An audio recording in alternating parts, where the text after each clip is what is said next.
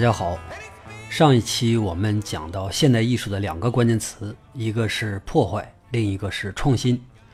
现代艺术在破坏着美学传统，破坏着阶级特权，也破坏着某些人的沾沾自喜。这里的某些人，最开始说的就是那些新进的中产阶级。当现代艺术的大门向艺术家们打开之后，他们敏锐地捕捉着每一个蛛丝马迹，就像一群被吹散的蒲公英一样，顺着内心的风向，向着四面八方狂奔。每一个人都渴望能够发现全新的世界。破坏和创新，这是两个基调，他们是现代艺术赋予艺术家的一个使命。可能是有的人会走错，就像一只蒲公英不小心飞到沙漠一样，它的结果是失败的。但是探索本身仍然值得我们去尊重。这一期我们要聊另外的两个关键词，第一个是个性，这个词儿呢，我觉得不是很准确，所以呢，我再给它配两个解释，一个是自我，一个是辨识度。个性并不是现代主义的初衷，它只是一个很有价值的副产品。以前的艺术讲究共性，一尊雕塑要让所有人觉得美，一幅画要让所有人读得懂。艺术家们为了这个共同目标，拼命地去研究艺术规律。但是让他们没想到的是，当艺术规律过于具体的时候，也就是它走向衰落的时候。最明显的例子就是我上期提到的学院派。这个情况呢，其实现在也存在。我们的艺术高考正在走向一种类似于八股文的样式，学生化的千篇一律，非常难判断高低。不过大家呢也不用太担心，因为越是这样，那些真正有才华的人就越容易显现出来。现代艺术改变了这个乏味的价值观。我们每一个生命都是那么的不同，每一个人触动神经的那个按钮都那么的不一样，怎么可能出现所有人都喜欢的艺术呢？我们的八九十年代乡土题材大受欢迎，但是它放到今天呢，就很难有市场。为什么？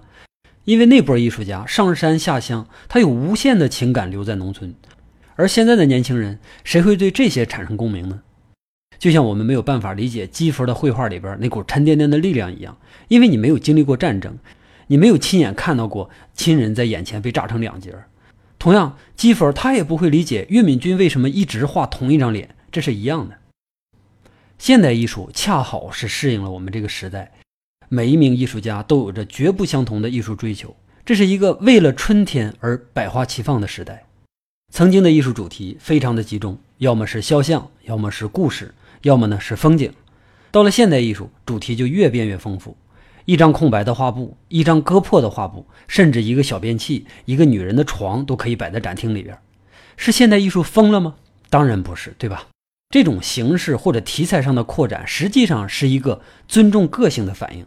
从梵高开始，一个画家的独特性就成了人们看待艺术不可缺少的一个部分。造就这些艺术的就是这些艺术家。艺术家在他们的工作中探索，我们就能从他的作品里边获得同样的感受。比如说翠西艾米，他那张床为什么会能被称为艺术呢？我们都见过床，但是谁都很难走到一个真正的陌生女人的床前，翻看她床头的垃圾，扯开她的被子，窥探她的秘密。崔西安敏就是毫无保留地把一个女人的混乱生活展现出来，就是一张实实在在的床，你能看到用过的保险套。肮脏的内裤、毒品注射器，还有一些散落的书，这些物象全面而又彻底地反映着一个女人慌乱痛苦的生活。还有什么比这个更容易让人震撼的吗？当我看到艾敏这个床之后，我就想起了梵高。这和梵高画的那个肮脏的旧皮鞋、黄色的卧室，其实在我看来是一模一样的。它是和生活的一种对话。梵高看着自己的房间，看着每一样物品都是那么的美好，甚至有一些残忍的美好。和崔西艾敏看着自己的床头，这不都是来源于艺术家对于现实最真实的聆听吗？我曾经画过一张画，画完之后呢，我就把它毁了，因为那是临摹的意大利的一个摄影师，好像是叫做马蒂尼或者是马尔蒂尼，他的一张黑白的摄影，一个带着血污的旧床垫，在昏暗的室内隐隐约约露出有无数次被睡过的痕迹。这张摄影的名字呢，叫在萨拉热窝。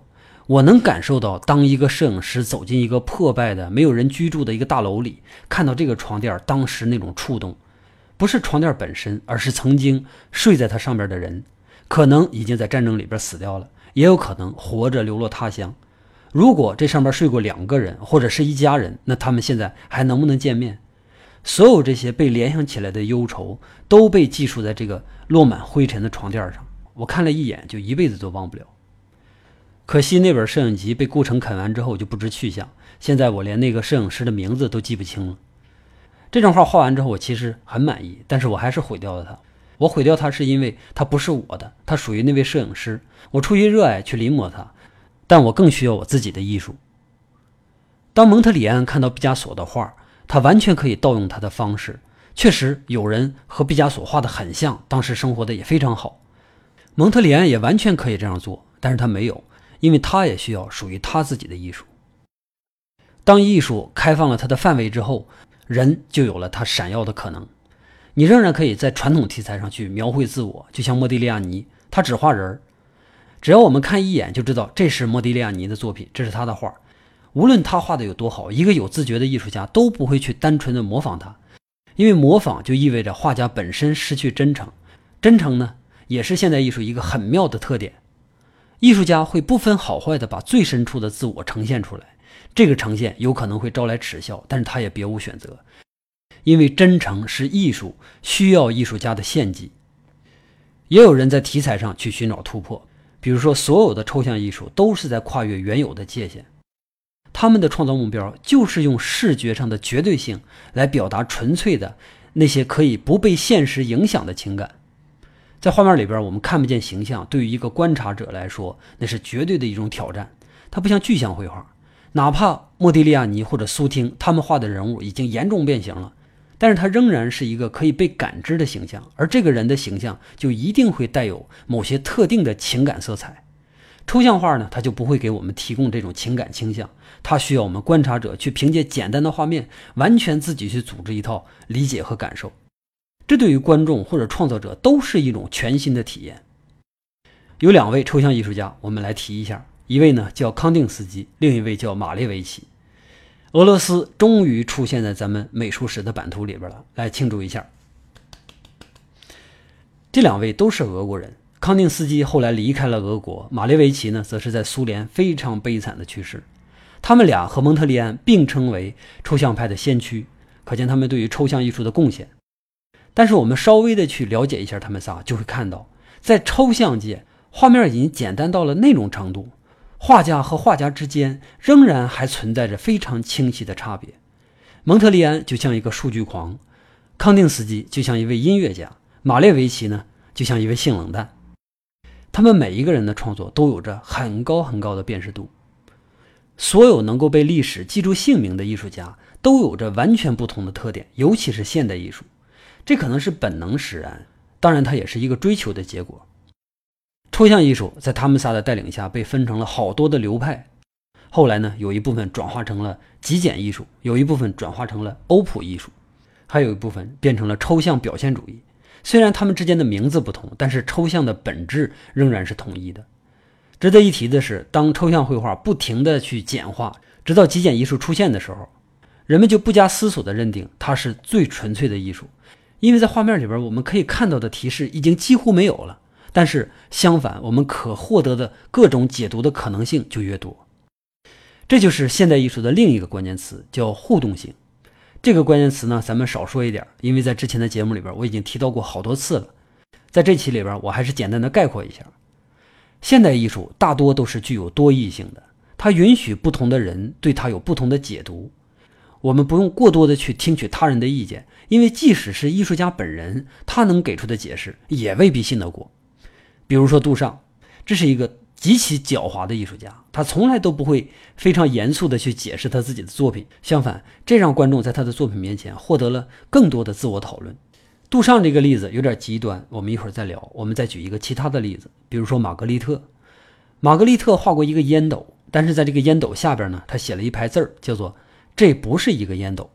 应该如何去解释这张画呢？它到底是不是一个烟斗？从形象上和字面上是完全相悖的，那我们应该怎么去理解呢？这个究竟是画家的恶作剧，还是说他要让我们警惕图像的欺骗性，或者说他让我们识别文字的谎言？无论我们怎么去解释，都说得通。那这个时候就要看观者本人，你究竟想得到什么了。类似的例子还有很多，由于时间关系，我就不一一例举了。我们再接着刚才的话题，极少艺术很快就陷入了消亡。当然，当时也包括整个抽象艺术。在七十年代，很多人都在说抽象艺术已经被挖掘一空，再也没有空间可供发展了。但是三十年之后，抽象艺术再一次繁荣，而且完全没有重复之前的老路。每一个艺术家都会死，但是艺术永远不会死。每一个新出生的人都带着完全不同的基因，同样他也会有非常独特的成长环境，最终也会形成一个独一无二的个体。一旦这个人投身艺术，那么他就有可能去创造不同。这就是个性给现代艺术带来的福利。以上就是我总结的现代艺术的四个关键词：破坏、创新、个性以及互动性。所有这一切。都在第一次世界大战之前就已经发生了，仅仅用了二十年，现代艺术的革命就已经完成。接下来就是两世界大战非常深远的影响，尤其是一战，咱们永远也没法体会一战对于欧洲人的影响。那是所有人亲眼看到了地狱的景象，恶魔和恶魔在战斗，成千上万的人只是被力量裹挟着去奔向死亡。它和二战不一样，和传说中所有的战争都不一样。这是一场没有荣誉的战争，没有胜利者，也没有英雄。很少有艺术会直接反映这场战争，大家都是心照不宣地选择回避，或者是用另外的方式去表达着他们的抗议。达达主义就是这么诞生的。好，咱们休息一下，下节继续。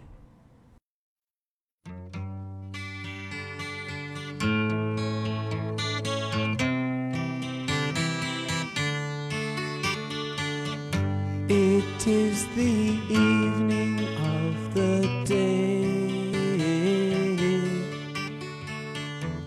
I sit and watch the children play. Smiling faces I can see, but not for me. I sit and watch as tears go by. 一九一六年，苏黎世的一家新开业的酒馆里边上演了这么一个剧目：有三个演员在台上同时大声的朗诵诗歌，声音彼此覆盖，非常难听清楚他们到底在说什么。台下的观众们呢，听着听着觉得很无聊，于是呢也跟着起哄。一会儿呢，酒馆就开始人声鼎沸，咒骂、赞美、尖叫，反正声嘶力竭。这是达达派的第一次公开亮相。当人们试图去解读这三位诗人的行为的时候，评论家说这个行为没有任何意义。但是和瑞士以外的整个欧洲相比，他又是那么的富有智慧。为什么要这么说呢？瑞士当时是中立国，他没有参加世界大战。瑞士以外呢，就是欧洲的地狱般的战场。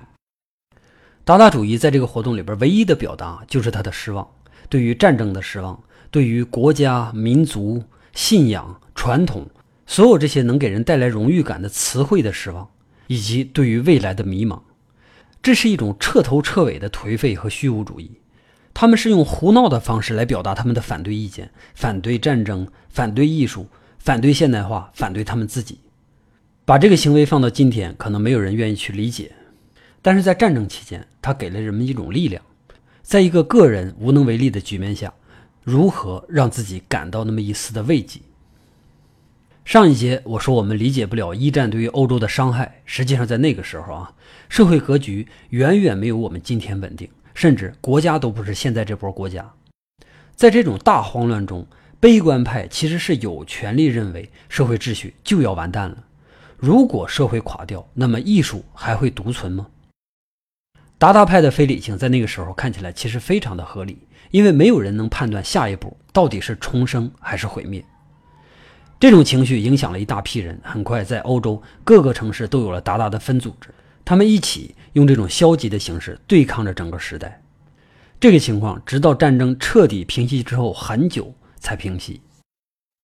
没了战争，社会又回到了安静祥和。那么达达主义的艺术主张呢？看起来就要过时了。不过，在他们心中的那个伤痕还远远没有痊愈，所以这些人一定还会找到新的寄托方式。我曾经带学生们试过达达主义那种集体读诗的行为，体验真的是超级棒。在一股声音的洪流里边，你永远不能完整的保留你自己。意志力的斗争从头至尾都伴随在我们左右。达达主义实际上也非常清楚这一点，他们的行为并不能达到他们想要的结果，相反，他们拼命的破坏艺术，倒是给艺术带来了新的空间。第一次世界大战之后，除了达达派，很少有新的艺术流派出现。和战前的那个活跃比起来，现在几乎是一片沉寂。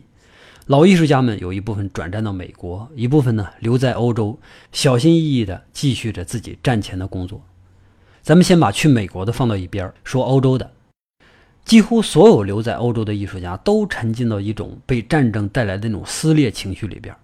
他们有的选择逃避现实，然后在艺术里边呢进入一种探索梦境的状态。这些人呢被称为超现实主义。然后还有的呢，选择反抗现代艺术带来的那种灾难，从艺术上回归到描绘客观自然。这些人呢，被称为新纪物派。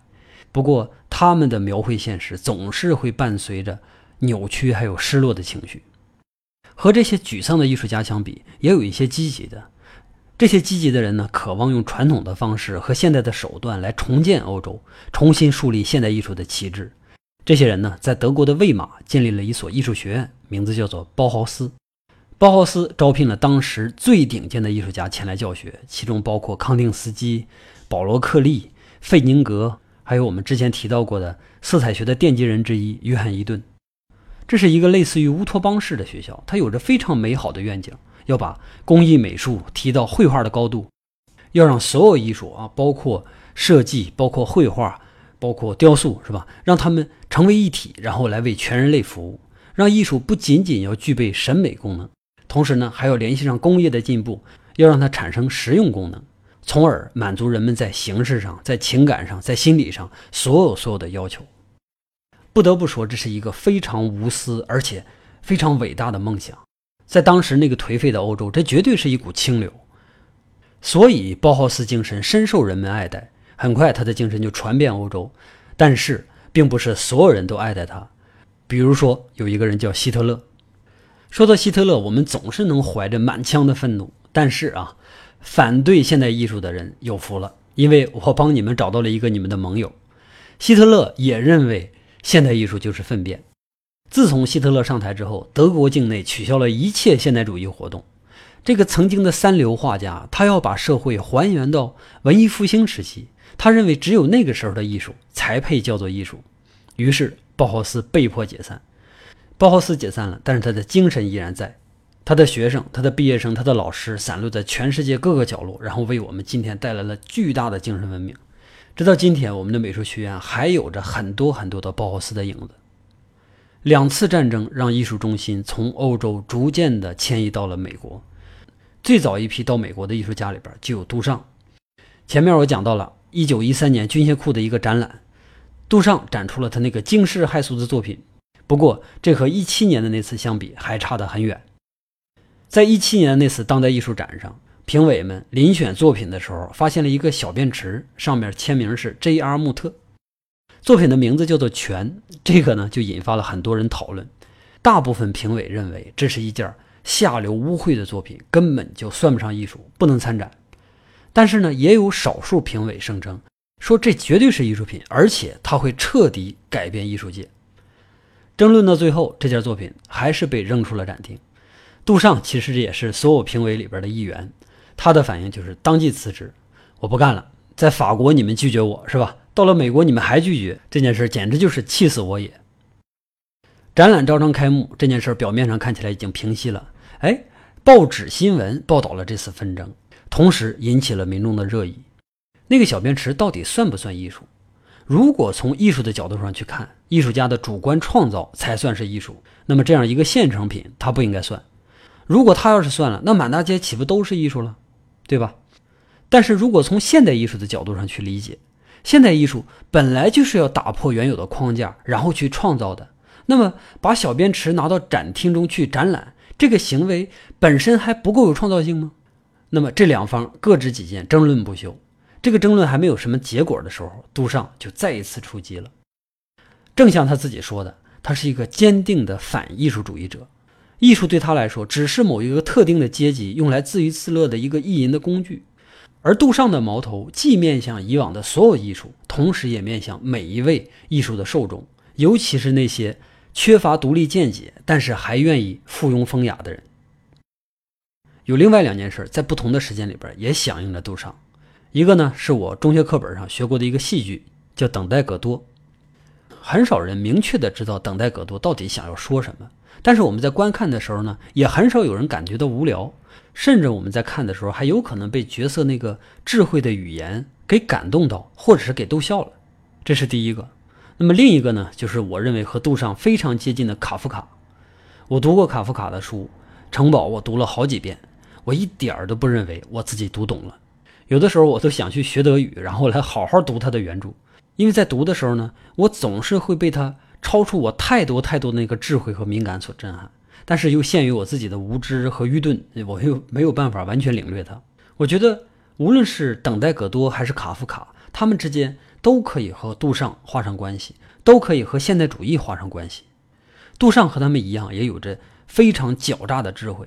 如果你给他的作品去定义的话，那你就一定会陷入他的圈套。他设计出来一个长胡子的蒙娜丽莎，他还做了一块大玻璃，起名叫“甚至新娘都被光棍们扒光了衣服”。这些作品有没有艺术价值？当然有，因为他们确实是智慧的创造物。但是它除了让人思考以外，还有没有什么样的深刻含义？对不起，我真觉得没有。杜尚是一个形式艺术家，他一直在和意义做斗争。要知道，我们画画画的每一笔，雕塑上我们用的任何一块泥，都有它自己的价值。人很难做出一个完全无效的作品。就像我们说一句对于所有人来说都是废话的话。比说出一句经典要难得多，在这一点上，杜尚就是一个神一般的存在。我们的价值观体系里边一般都有两极：好的、坏的、黑的、白的。杜尚在努力做一个和两极同时对立的艺术家，这就是杜尚。他是一个喜欢制造谜题的人，他有能力创造一个从未发生过的谜题，然后让它变成一个公众的镜子。当我们停到他的作品前，被他的创造带来各种各样的思考的时候，杜尚一定会躲得远远的，看着我们哈哈大笑。论破坏力来说，还有谁比得上杜尚吗？无知的人总是会找到各种各样的借口来宣称杜尚一文不值。你别忘了，从古至今我们只有一个杜尚，就像从古至今我们只有一个牛顿一样。他是一个开拓者，虽然他引领的东西未必如他所愿，他追求的目标也不一定彻底达成了。但是没有杜尚的话，就没有我们今天的艺术。说两个国内的艺术家，徐冰的天书好不好？如果没有杜尚的话，徐冰就是一个非常蹩脚的书法家。蔡国强的烟火好不好？如果没有杜尚的话，他只是一个烟火工人。没有杜尚，他们从事的所有的东西都算不上是艺术。杜尚其实也很幸运，因为他只需要等不长的时间，其他人在他开垦出来那个新土地上种出庄稼之后，就再也没有人去质疑他的价值了。好，这一期就到这儿。现代艺术的基本构架我们已经知道了。下一期里边呢，我们会着重的讲一下二战以来的艺术。欢迎到时继续捧场，再见。